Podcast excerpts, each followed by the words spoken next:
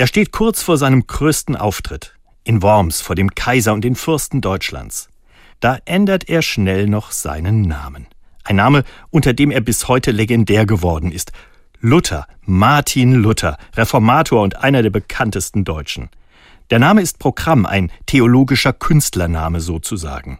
Zusammengesetzt aus seinem damals wie heute wenig schmeichelhaften Familiennamen Luder und dem griechischen Wort für einen befreiten Menschen.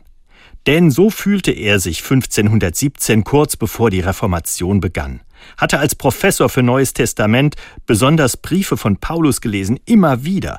Dann irgendwann ging ihm ein Licht auf, befreiend wie ein Tor ins neu geschenkte Leben. Gott will nicht bestrafen, sondern befreien, so in Kurzfassung.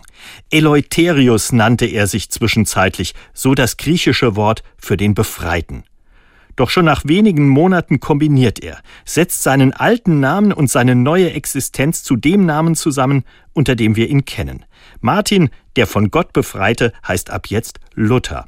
Zieht aus seinem Geburtsnamen in Kombination mit der gewonnenen Freiheit Kraft, die Welt aus den Angeln zu heben.